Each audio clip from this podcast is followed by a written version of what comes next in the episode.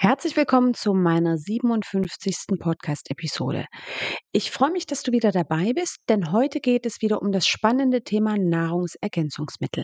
Anknüpfend an den letzten Podcast, wo es um die Medikamente ging, die als Nährstoffräuber wirken können, möchte ich mir heute drei Nahrungsergänzungsmittel für euch anschauen, die praktisch für jeden empfehlenswert sind.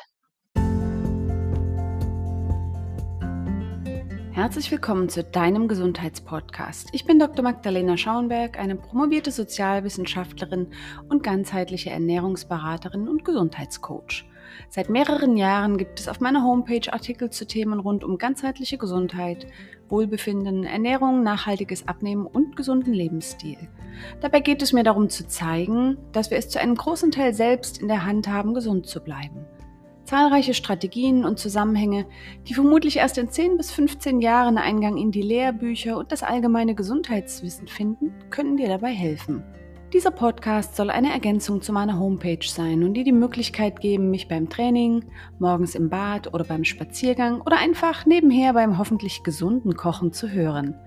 Für die meisten Podcasts wird es also auch eine schriftliche Version geben und das ist perfekt, um dort Links, Buchtipps oder andere hilfreiche Informationen unterzubringen.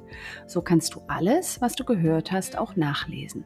Ich wünsche dir viel Spaß beim Podcast, Begeisterung für das Thema Gesundheit und Neugier auf die neuen Themen.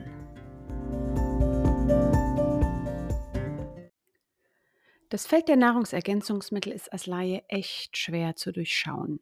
Zu viele Wirkstoffe werden als unbedingt notwendige Wundermittel angepriesen.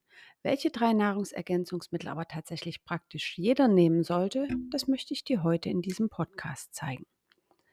Nahrungsergänzungsmittel pro und contra. Im vorletzten Podcast habe ich mich ausführlich mit den Gründen auseinandergesetzt, die für oder gegen eine Einnahme von Nahrungsergänzungsmitteln sprechen. Das möchte ich heute natürlich nicht nochmal wiederholen, aber du kannst auf diesen Podcast gerne zurückgreifen, wenn du dich mit dieser grundlegenden Frage einmal auseinandersetzen möchtest. In den folgenden Minuten möchte ich drei zentrale Nährstoffe vorstellen, die in unserer Ernährung in der Regel zu kurz kommen, egal ob wir uns gesund ernähren, Vegetarier oder Fleischesser sind. Alle drei sind aber für zahlreiche Prozesse im Körper unentbehrlich. Für die Struktur der folgenden Abschnitte möchte ich jeweils so vorgehen, dass ich zunächst begründe, warum dieser Nährstoff wichtig ist, dann worauf man bei der Auswahl des Nahrungsergänzungsmittels achten sollte, wie viel man davon nehmen sollte und wie man gegebenenfalls auch testen oder testen lassen kann, wie die eigene Versorgung mit diesem Nährstoff aussieht. Das kann oft insofern hilfreich sein, als dass man die Dosis eines Nahrungsergänzungsmittels dann entsprechend anpassen kann, um dem eigenen Bedarf zu entsprechen. Weder Über- noch Unterdosierung sind aus naheliegenden bestimmten Gründen besonders empfehlenswert. Dann lasst uns beginnen. Omega-3-Fettsäuren, das ist meine Nummer 1, die antientzündlichen. Omega-3-Fettsäuren kann der Körper selbst nicht herstellen, wir müssen sie also mit der Nahrung zuführen. Sie werden aus diesem Grund als essentielle Fettsäuren bezeichnet. Unterscheiden können wir drei verschiedene Formen Eicosapentaensäure, das ist das sogenannte EPA, Docosahexaensäure, DHA und Alpha-Linolensäure, ALA. Ich bleibe jetzt einfach bei den Abkürzungen, damit ich mir hier nicht die Zunge breche im Podcast. Während DHA und EPA als sogenannte marine Omega-3-Fettsäuren bezeichnet werden, ist ALA eine pflanzliche Omega-3-Fettsäure. Wofür sind Omega-3-Fettsäuren gut? Angesichts dessen, dass es ganze Bücher zum Thema Omega-3-Fettsäuren und deren therapeutischen Einsatzgebieten gibt, kann ich natürlich hier nur einen kleinen Ausschnitt der Wirkungen präsentieren, aber ich finde das schon beeindruckend genug. Die marinen Omega-3-Fettsäuren sind maßgeblicher Baustein unserer Zellmembranen und sitzen damit an ganz zentraler Stelle für alle Stoffwechselprozesse in unserer Zelle. Sie unterstützen die Herzgesundheit, indem sie beispielsweise die Fließeigenschaften des Blutes verbessern und können damit Herzinfarkte vorbeugen. Gleichzeitig senken sie das LDL und erhöhen das HDL im Blut, was sich ebenfalls schützend auf unser Herz auswirken und die Plaquebildung reduzieren kann, also die Bildung von Ablagerungen in den Blutgefäßen. Die Fettsäuren DHA und EPA können auch unsere Sehkraft unterstützen. Stichwort altersbedingte Makuladegeneration, die Gehirnfunktion verbessern und die normale Entwicklung des Kindes im Mutterleib während der Schwangerschaft unterstützen. Aber das ist noch lange nicht alles.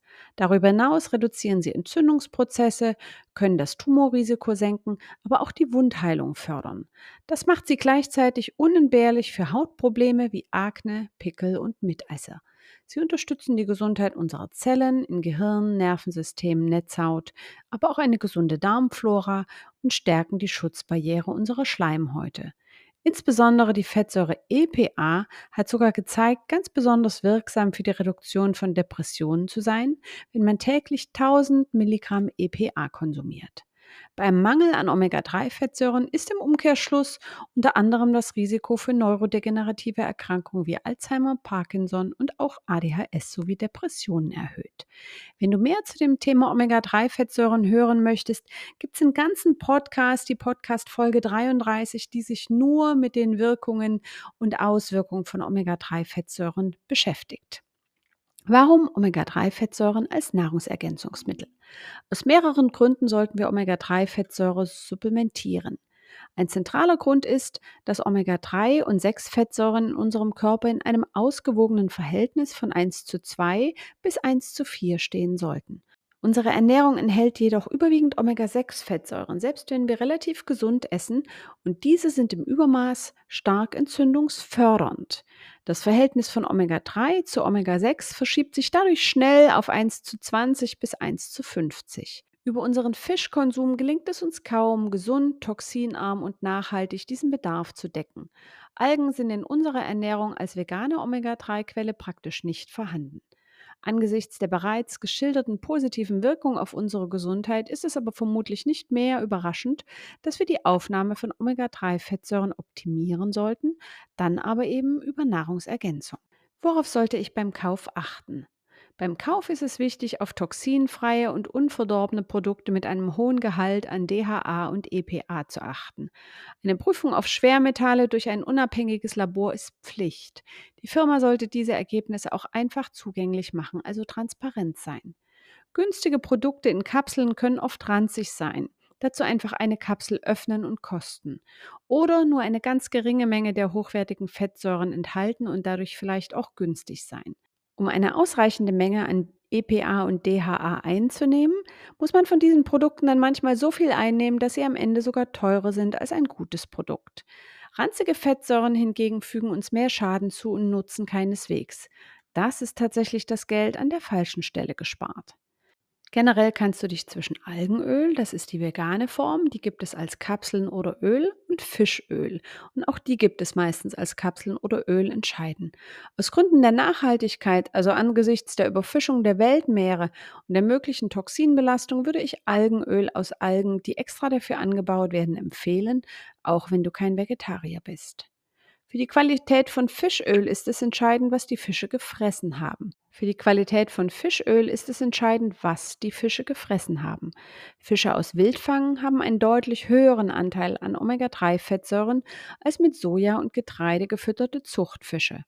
Denn der Omega-3-Gehalt im Fisch entsteht durch die Aufnahme von Algen, Shrimps und kleinen Fischen. Aber hier stellt sich wieder die Frage, woher soll all das gute Fischöl aus Wildfang für uns alle eigentlich kommen? Walnussöl, Leinöl und andere pflanzliche Öle, die gerne als Omega-3-Öle verkauft werden, enthalten eine pflanzliche Form der Omega-3-Fettsäuren, die sogenannte Alpha-Linolensäure, ALA, die ich am Anfang schon ganz kurz genannt hatte. Die ist tatsächlich auch gesund, kann aber kein Ersatz sein für DHA und EPA, also die marinen Omega-3-Fettsäuren, denn sie kann im menschlichen Körper nur zu einem kleinen Prozentsatz von etwa 0,5 bis 5 Prozent in die benötigte Form der Omega-3-Fettsäuren umgewandelt werden. Dazu findest du mehr Informationen im Artikel auf meiner Webseite oder im Podcast zu Omega-3-Fetten. Wie sollte ich Omega-3 einnehmen? Um den Bedarf optimal zu decken, werden täglich etwa 1500 bis 2000 Milligramm EPA und DHA empfohlen. Achte darauf, dass es sich dabei nicht nur um den Gehalt an Omega-3 handelt, sondern explizit um die Summe dieser beiden Fettsäuren. Bei ADHS, Krebs, Diabetes oder Migräne werden sogar bis zu 4000 Milligramm empfohlen. Die Einnahme sollte zu einer Mahlzeit erfolgen, da sonst ein Großteil der Fettsäuren vom Körper nicht genutzt werden kann. Und es sollte tatsächlich auch eine Mahlzeit sein, die ein bisschen Fett enthält. Omega-3-Fettsäuren sollten tatsächlich dauerhaft als Nahrungsergänzung genutzt werden. Dabei kann man das Öl, wenn man es nicht als Kapseln verwendet, durchaus auf den Salat, ins Müsli oder den Smoothie geben, aber bitte nicht erhitzen. Achte darauf, Omega-3-Öl kalt und dunkel zu lagern, also am besten im Kühlschrank. Wichtig! Wenn du verschreibungspflichtige, insbesondere blutverdünnende Medikamente einnimmst, besprich die Dosierung bitte vorher mit deinem Arzt, da Omega-3-Fette die Blutgerinnung beeinflussen können. Kann ich meine Omega-3-Versorgung eigentlich auch testen? Die gute Nachricht ist ja. Man kann den Gehalt an Omega-3-Fettsäuren und auch der Gegenspieler wie zum Beispiel Omega-6-Fettsäuren und Transfette im Blut recht einfach selbst messen. Dazu kann man sich eine Fettsäurenanalyse zum Beispiel von Norsan bestellen und den Test zu Hause selbst durchführen. Man piekst sich mit der mitgelieferten Lanzette einmal in den Finger und gibt zwei bis drei Blutstropfen auf eine vorgegebene Markierung des Testsets. Diesen Test trocknet man, füllt den entsprechenden Bogen mit den persönlichen Daten aus und schickt es per Post ins Labor. Das Ergebnis inklusive der Empfehlung für die Optimierung des Fettsäurenhaushaltes kann man einige Tage später online abrufen.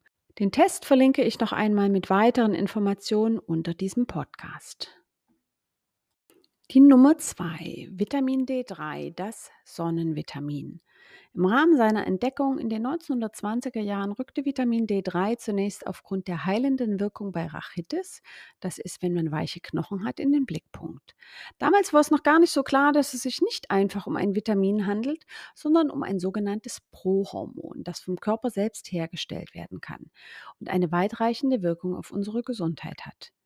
Bei unserem heutigen Lebensstil, bei dem wir viel Zeit in Räumen verbringen und draußen vor der Sonne geschützt mit Sonnenhut und Sonnencreme unterwegs sind, gelingt es unserem Körper aber kaum, einen ausreichend hohen, dazu gleich mehr, Vitamin D-Spiegel aufzubauen.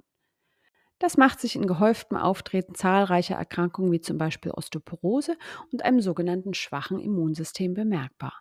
Genau aus diesem Grund hat dieses fettlösliche Vitamin im Zuge der Corona-Pandemie auch eine gewisse Aufmerksamkeit erhalten. Denn schwere Verläufe der Viruserkrankung waren besonders häufig mit einem Vitamin D3-Mangel verbunden. Wofür ist Vitamin D3 nun eigentlich gut? Auch für Vitamin D kann ich hier nur einen Auszug aus all den positiven Wirkungen zeigen. In Bereiche unterteilt oder um es etwas übersichtlich zu machen, kann man festhalten, dass Vitamin D3 sich positiv auswirkt auf unser Immunsystem, die Fertilität, die Schwangerschaft, Krebserkrankungen, das Herz-Kreislauf-System, Diabetes, Knochen und Muskulatur und auch unser Nervensystem.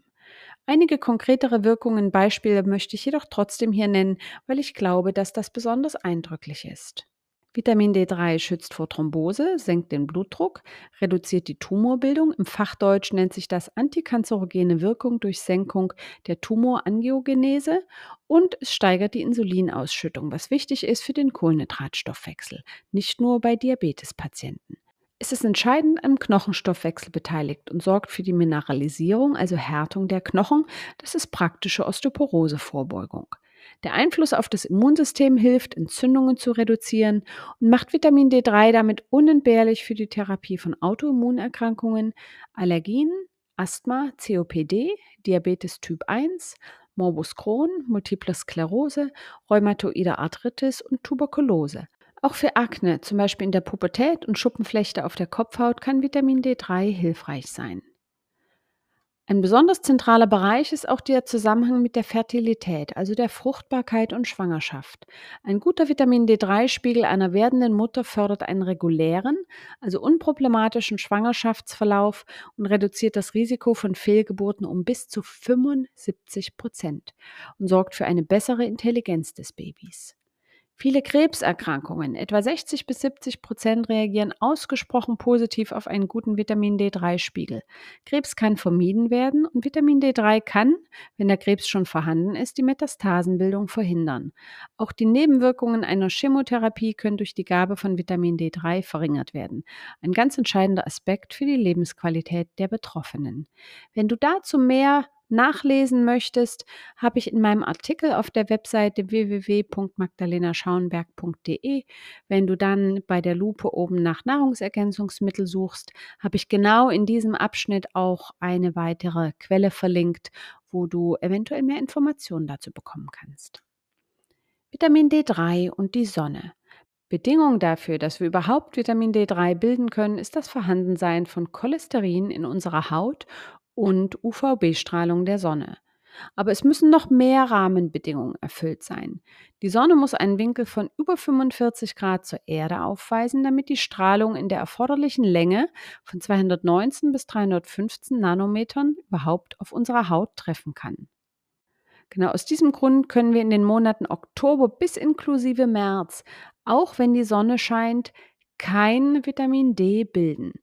Also Oktober bis März, also über den ganzen Winter, auch wenn die Sonne scheint, können wir kein Vitamin D3 über unsere Haut bilden.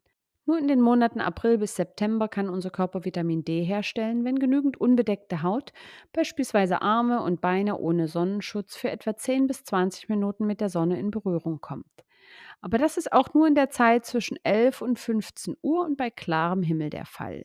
Je älter wir werden, desto weniger gelingt die Umwandlung der Sonnenenergie in das benötigte D3 im Körper, sodass es bei älteren Menschen noch häufiger zu einem Mangel kommt mit allen seinen Folgen.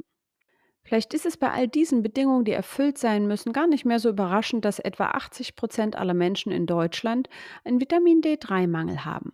Ausgenommen ist vielleicht der Bademeister nach einer guten Saison. Übrigens kann die Nutzung von Solarien in einem gewissen Maß zur Vitamin D-Bildung im Körper beitragen. Verantwortlich ist dafür die UVB-Strahlung. Bei mindestens 5% UVB-Strahlung können, je nach Dauer und Intensität, 10.000 bis 15.000 internationale Einheiten Vitamin D durch den Körper gebildet werden. Die eigene Abwägung ist dann entscheidend, diesen Vorteil mit den Risiken für vorzeitige Hautalterung, Pigmentflecken und eventuell auch Hautkrebs zu balancieren. Ein Sonnenbrand sollte sowohl in der Sonne als auch im Solarium auf jeden Fall vermieden werden. Welchen Vitamin D3-Spiegel sollte ich eigentlich haben? Die Empfehlung für den Vitamin D3-Spiegel, das nennt sich 25 OHD, schwankt stark, je nachdem, welche Literatur man zu Rate zieht. Das liegt zum großen Teil an veralteten Grenzwerten, ab denen überhaupt ein Mangel definiert wird. Ein optimaler Vitamin D3-Spiegel im Blut wird, nach aktuellen Erkenntnissen, mit etwa 40 bis 60 Nanogramm je Milliliter angegeben. Ein Mangel liegt bei Werten, die niedriger sind als 30 Nanogramm je Milliliter vor. Ein schwerer Mangel bei unter 20 Nanogramm je Milliliter. Gerade im therapeutischen Bereich wollen einige Ärzte bei ihren Patienten aber auch gern höhere Blutwerte von 80 Nanogramm je Milliliter oder mehr sehen. Wie viel Vitamin D3 brauche ich? Basierend auf den unterschiedlichen Grenzwerten, ab denen ein Vitamin D-Mangel vorliegt, unterscheiden sich natürlich auch die Zufuhrempfehlungen. Erstaunlicherweise finden wir aber immer wieder Empfehlungen, die nicht zwischen Kindern, die vielleicht nur 10 Kilogramm wiegen, und Erwachsenen mit 80 bis 120 Kilogramm unterscheiden. Das ist umso überraschender, als die Formel für die Bedarfserrechnung das Körpergewicht als einen Faktor enthält. Für einen gesunden Vitamin D-Status müssen regelmäßig 40 bis 60 internationale Einheiten, das ist die Abkürzung IE oder IU, das ist nur sozusagen die englische Form, International Units, je Kilogramm Körpergewicht über Nahrung, Sonne oder Nahrungsergänzungsmittel aufgenommen werden. Bei einem Gewicht von 50 Kilogramm entspricht das täglich 2500 internationalen Einheiten. Bei 80 Kilogramm Körpergewicht sind es schon 4000 Einheiten. Und wer die 100 Kilogramm überschreitet, braucht bereits 5000 internationale Einheiten je Tag. Wer aufgrund der Abweichung dieser Empfehlung von altmodischen Dosierungen besorgt ist, die DGE zum Beispiel empfiehlt 800 internationale Einheiten pro Tag für Erwachsene, aber eben auch für Kinder ab einem Jahr, für den möchte ich noch einmal zeigen, wie groß der Spielraum zur Toxizität ist. Die Schwelle für eine Toxizität liegt laut Uwe Gröber, und das ist einer der Päpste für Nahrungsergänzungsmittel in Deutschland, bei etwa 40.000 bis 100.000 internationalen Einheiten pro Tag über ein bis zwei Monate. Und das, was ich gerade empfohlen habe, war je nach Körpergewicht 2500 bis 5000 internationale Einheiten und die 5000 ja auch nur, wenn du über 100 Kilogramm wiegst. Vitamin D in der Nahrung. Ein Teil des Bedarfs an Vitamin D können wir sicherlich über die Nahrung decken. Lebensmittel, die dafür regelmäßig auf unserem Speiseplan stehen sollten, sind Lebertran, das macht er wahrscheinlich sehr selten, Hering, Aal, Lachs, Sardinen, Avocado, Steinpilze und Champignons. Die Menge, die wir verzehren müssten, um 2000 bis 4000 internationale Einheiten Vitamin D aufzunehmen, das ist also das, was wir vielleicht ungefähr brauchen pro Tag, sind aber teilweise echt erheblich. Das sind 2,7 bis 5,4 Kilogramm Champignons und das ist ja kein Kinderspiel. Mit Lebertran ist das Ziel schon viel leichter zu erreichen. 17 bis 34 Gramm sind ausreichend. Aber ich habe gehört, lecker ist das nicht. Aber es gibt einen Trick, um den Vitamin D-Gehalt von Champignons zu erhöhen, indem man sie in Scheiben geschnitten in der Sonne trocknet. Vermutlich ist es ausreichend, wenn man an einem Sommertag 30 Gramm Pilze in jeweils 5 mm dicke Scheiben schneidet und vor dem Verzehr etwa 30 Minuten in die Mittagssonne legt. Interessanterweise ist diese Form des Vitamin D, das sogenannte D2, stabil und bleibt auch bei trockener Lagerung oder Einfrieren erhalten. Wann sollte ich Vitamin D3 einnehmen? Die meisten von uns sollten Vitamin D3 ganzjährig zusätzlich einnehmen, da wir auch im Sommer einen zu niedrigen Spiegel haben. In einer Untersuchung des Robert Koch Instituts ergab sich ein ganzjähriger Vitamin D3-Spiegel der Bevölkerung von 16 Nanogramm je Milliliter, der im Winter mit 12 Nanogramm je Milliliter weiter absinkt und im Sommer mit 24 Nanogramm je Milliliter etwas höher liegt, aber immer noch im Mangelbereich ist. Wir hatten vorhin darüber gesprochen, dass 40 bis 60 oder sogar bis 80 Nanogramm je Milliliter empfehlenswert sind. Empfehlenswert ist es, Vitamin D3 morgens oder mittags zu einer Mahlzeit einzunehmen. Einige mögliche Produktempfehlungen kann ich unter dem Podcast verlinken. Um die Aufnahme im Körper zu optimieren, sollte Vitamin D mit Magnesium kombiniert werden. Dazu gleich mehr im nächsten Teil. Kontraindikation. Die Zufuhr jeglicher Nahrungsergänzung solltest du mit deinem Arzt oder deinem Apotheker absprechen, um Kontraindikationen auszuschließen. Das sind Gründe, die gegen eine Einnahme sprechen. Bei Vitamin D3 sind absolute Kontraindikationen beispielsweise idiopathische Hyperkalzämie bei einem Calciumserumspiegel von über 2,7 Millimol je Liter und eine Hyperkalzurie. Bei einigen Erkrankungen sollte bei einer Vitamin D3-Einnahme regelmäßig der Kalziumspiegel in Plasma und Urin überprüft werden. Dazu gehört eine Nierensteinanamnese, dazu gehört zum Beispiel auch Niereninsuffizienz, Sarkoidose und eine Therapie mit Thiaziddiuretika. Es gibt noch einige weitere dazu, die findet ihr im Artikel dazu auf meiner Webseite. Wie kann ich meinen Vitamin D3-Spiegel testen lassen? Den Test für Vitamin D3 kannst du bei deinem Hausarzt erbitten. Er nennt sich 25 OHD. Es ist empfehlenswert, diesen Test vorzunehmen, auch wenn er mit etwa 25 Euro eine Selbstzahlerleistung ist. Nur so kannst du eine optimale Dosierung und Korrektur der Dosierung ermöglichen.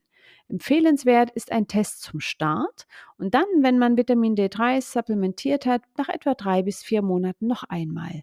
Wenn man dann einen guten, sprich optimalen Spiegel erreicht hat, reicht eine Überprüfung zu einem ähnlichen Zeitpunkt, Frühling oder Herbst, etwa einmal im Jahr.